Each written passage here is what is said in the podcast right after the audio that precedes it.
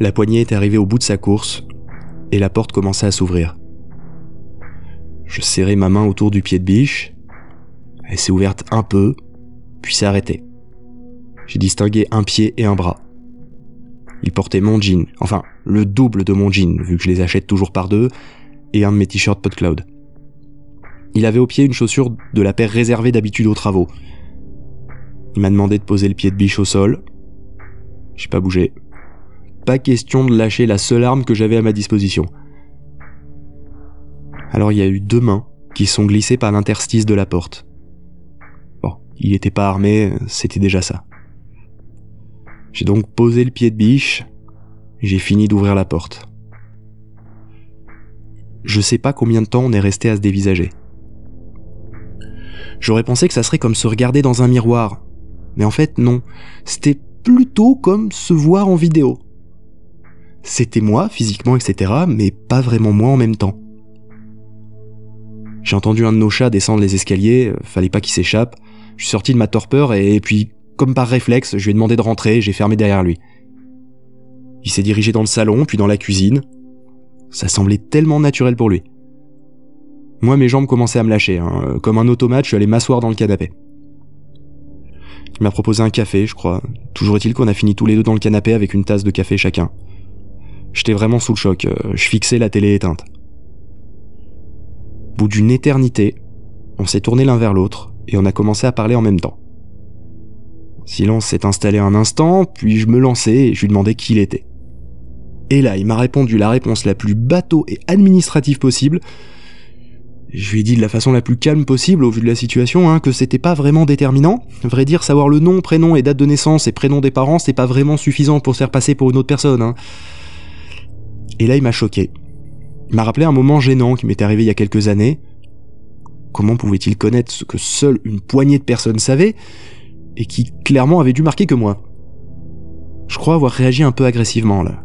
Il y a eu un mouvement de recul et puis il m'a expliqué de manière quasi condescendante qu'il n'y avait pas d'autre réalité possible que le fait qu'il existe deux versions de moi. Puis, il m'a proposé de lui poser une question. Puis il m'en a posé une, et nous avons comme ça échangé euh, des anecdotes de mon passé qui semblaient réellement aussi être le sien. Je pouvais venir qu'à la conclusion qu'il était une copie parfaite, jusqu'au moindre souvenir, le moindre détail, jusqu'au plus anecdotique. Il avait quand même l'air beaucoup plus à l'aise que moi face à la situation. Comme si la possibilité d'un double c'était normal à ses yeux, presque acceptable, voire même possiblement un peu rassurante. Il s'est penché pour attraper le tabac posé sur la table. Par réflexe, j'ai voulu l'arrêter, puis je me suis souvenu que pour lui, c'était probablement aussi ses clopes. Partagé avec soi-même. Un concept très étrange quand même. Hein. Avant de tirer des conclusions hâtives, je préférais quand même rester méfiant. Pour moi, c'était clair qu'il devait exister un détail qui permettrait de nous différencier et de prouver qu'il était en fait qu'une simple copie. Depuis combien de temps avait-il existé avant de venir interférer dans ma vie? Et surtout, c'était quoi ses véritables intentions? Après s'être roulé une clope, il m'a tendu le tabac et on a fumé ensemble en silence. Enfin, quand je dis en silence, il fumait rapidement et à plein poumon, comme s'il avait besoin de cette fumée pour respirer, comme s'il inspirait de la ventoline en quelque sorte, hein. c'était particulièrement crispant. J'avais beau y réfléchir, j'en revenais toujours à la même conclusion. Il était hors de question qu'il reste plus longtemps chez moi. Heureusement, bah, une opportunité s'offrait à moi, je devais partir à Nîmes.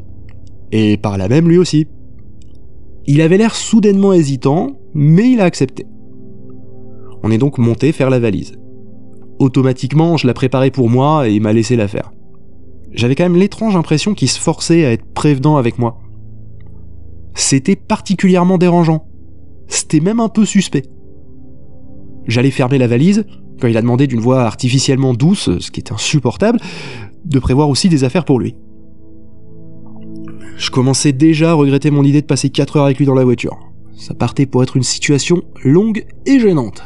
Mais au final, est-ce que j'avais vraiment le choix? J'allais pas le laisser seul avec ma copine quand même. Putain merde, ma copine. Fallait que je la rassure. Comment? Euh, bah tant pis. J'allais lui mentir. Lui dire que tout est rentré dans l'ordre. Au final, c'était le plus simple.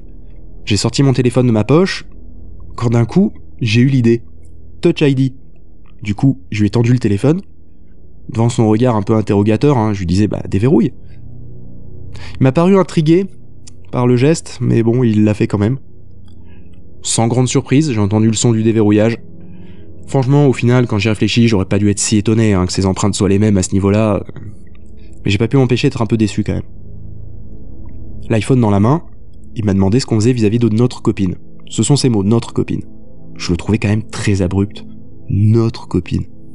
M'a proposé de lui dire que tout allait bien. Quand même, son empressement à la rassurer, ça m'inquiétait un peu. Comme si soudainement, en lui disant que tout va bien, bah, je me retrouvais démuni, seul face à lui. Au final, il avait pas tort. J'étais de toute façon arrivé moi-même à la même conclusion juste avant. Après avoir fait nos affaires, est venu le moment de prendre le volant. Je lui proposé de conduire, m'a demandé si ça me rassurait, j'ai répondu que oui, j'ai conduit. On avait quitté Colomiers depuis une dizaine de minutes quand on s'est aperçu qu'un silence pesant s'était installé dans la voiture, sans vraiment que je l'ai senti venir. Et là, on a tenté tous les deux de prendre la parole, s'interrompant simultanément et mutuellement. Après un moment de flottement à base de Non, vas-y, il a pris l'initiative et m'a demandé Bon, après toi, c'est quoi ce délire? Faudrait qu'on réfléchisse à d'où ça vient. Peut-être qu'on pourrait inverser la tendance et que tu rejoignes ton monde. Il a fait une pause, il a fait une grimace gênée. Il avait réalisé, je crois, euh, le côté inadéquat de sa demande. Il a corrigé euh, Ouais, ou moi le mien, enfin tu vois quoi. J'ai ravalé mon énervement et je me suis mis à réfléchir. Je réfléchissais pour la première fois de manière posée quand il m'a interrompu dans ma réflexion. Tu penses que le dédoublement, il a eu lieu à quelle heure? Parce que si tu t'es levé avant moi, quand tu es revenu dans la chambre après la douche, je pense que tu aurais remarqué si j'avais été présent, non? Je tentais de me rappeler de mon retour dans la chambre, c'était assez flou, comme souvent au réveil. Hein. Mais il avait raison. Je pense que j'aurais réagi à la présence d'un corps dans mon lit. Et puis, la lumière l'aurait réveillé. T'embête pas, la lumière m'aurait réveillé. Wow. C'était quand même un peu flippant. On a continué à y réfléchir, à assembler les pièces de ce puzzle qui semblait vraiment avoir aucun sens, mais j'avais quand même l'impression d'avancer. Et plus ça allait, plus ma confiance en lui commençait à grandir. Il avait l'air sincère, et je sais pas comment dire ça sans paraître narcissique, bah c'était pas désagréable de réfléchir avec moi. On avait dû faire tous les détails d'hier soir et d'aujourd'hui parce que un silence s'est installé. Un panneau indiquait l'air de Carcassonne-Arzins à 2000 mètres. Je lui ai demandé On s'arrête fumer une clope? Et là, il a hoché la tête en émettant un petit Hep. La pluie avait repris depuis quelques kilomètres, elle gagnait en intensité, il y avait quelques éclairs qui avaient flashé à l'horizon. On s'est arrêté du coup devant la boutique de l'air d'autoroute, un peu à l'abri, m'a dit qu'il allait aux toilettes, m'a demandé de l'attendre pour fumer, j'ai opiné de la tête. Et là, j'étais depuis quelques minutes seul dans la voiture, mon trousseau sur les genoux. Je crois que je me faisais bercer par le son de la pluie sur le pare-brise et le toit. Je pensais quelle journée, mais putain, mais quelle journée J'avais qu'une envie, franchement, trouver la solution pour revenir à une vie normale. Et là, j'ai réalisé que j'avais les clés de la voiture, les papiers, le téléphone était posé sur son support, sur le tableau de bord. C'était si simple.